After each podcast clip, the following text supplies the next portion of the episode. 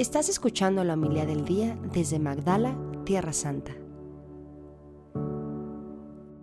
El primer día después del sábado, María Magdalena vino corriendo a la casa donde estaban Simón Pedro y el otro discípulo, a quien Jesús amaba, y les dijo, Se han llevado del sepulcro al Señor y no sabemos dónde lo han puesto. Salieron Pedro y el otro discípulo camino del sepulcro. Los dos iban corriendo juntos, pero el otro discípulo corrió más a prisa que Pedro y llegó primero al sepulcro e inclinándose miró los lienzos puestos en el suelo, pero no entró. En eso llegó también Simón Pedro, que lo venía siguiendo, y entró en el sepulcro. Contempló los lienzos puestos en el suelo y el sudario que había estado sobre la cabeza de Jesús, puesto no con los lienzos en el suelo, sino doblado en sitio aparte. Entonces entró también el otro discípulo, el que había llegado primero al sepulcro, y vio y creyó. Porque hasta entonces no habían entendido las escrituras según las cuales Jesús debía resucitar de entre los muertos. Palabra del Señor. Gloria a ti, Señor Jesús.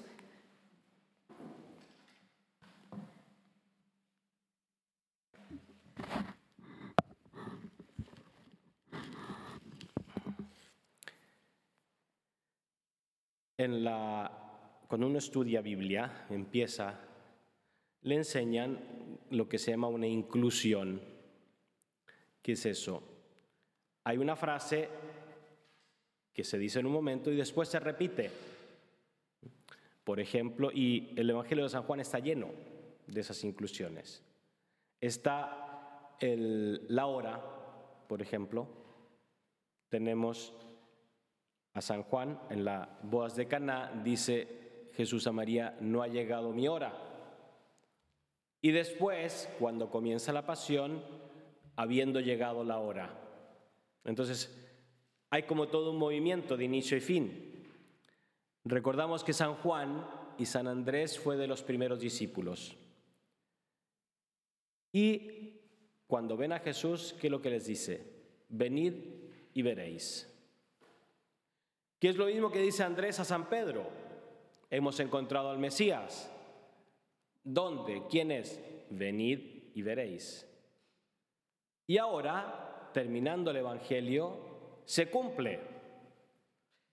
San Juan fue al sepulcro, vio y creyó. A veces la fe no es automática. La fe lleva un proceso y eso es lo que nos enseña San Juan. La fe toma su tiempo.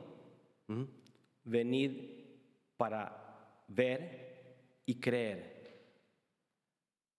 Y una cosa que reflexionaba, del primero que se dice esto es de San Juan. Aquí me van a perdonar los magdalenos, pero siempre decimos que Magdalena fue la primera pero según el Evangelio dice que fue San Juan. Porque San Juan vino y creyó. María Magdalena vino, vio, no había nadie y fue a decirle a los discípulos. Después tuvo un encuentro con Jesucristo. Entonces, ¿qué es lo que hay detrás de esto? ¿Qué es lo que vio San Juan que le hizo hacer clic? Es tres años de vida junto a Jesucristo.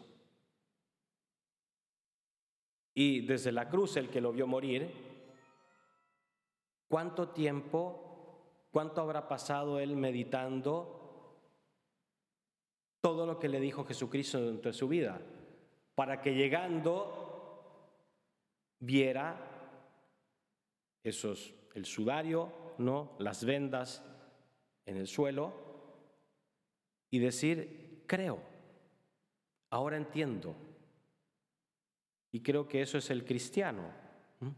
El cristiano es uno que contempla,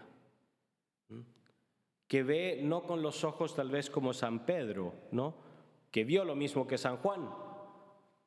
Dirá San Lucas que volvió meditando estas cosas, pero no creyó en el momento.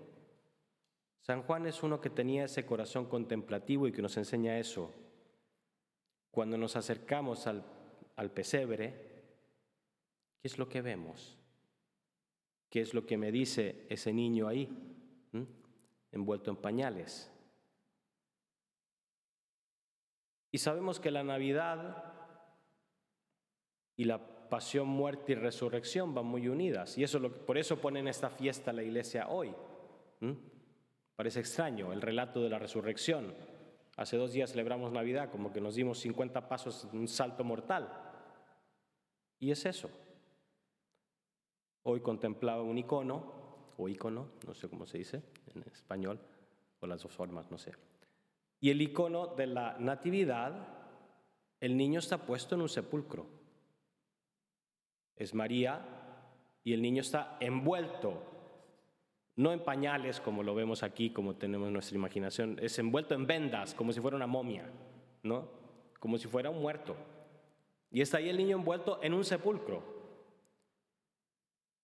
Y me dice, qué raro de representar la Navidad así. Pero es que es eso, es Dios que baja a destruir la muerte. Dios que viene a destruir el pecado para sacarnos de ahí con su resurrección, con su vida, con su pasión, con su muerte, con su resurrección. Toda la vida de Cristo es salvación para nosotros. Y eso es lo que nos enseña esta fiesta de hoy. Hacer desde ese venid y veréis del inicio, de ese verbo que se ha hecho carne, a decir contemplar también cómo Dios actúa en nuestra vida y decir, Señor, creo. Y eso es lo que nos hace testimonios. Eso es lo que nos hace anunciar lo que ya existía, lo que yo he oído, lo que yo he visto. No te estoy contando, dice San Juan, una fábula no te estoy contando una leyenda. Yo lo viví personalmente. Yo lo oí. Yo comí con él. El verbo se hizo carne. No se hizo una idea. No se hizo una teoría. El verbo Dios se hizo carne. Y lo que hemos oído, lo que hemos experimentado con él, eso te lo anuncio.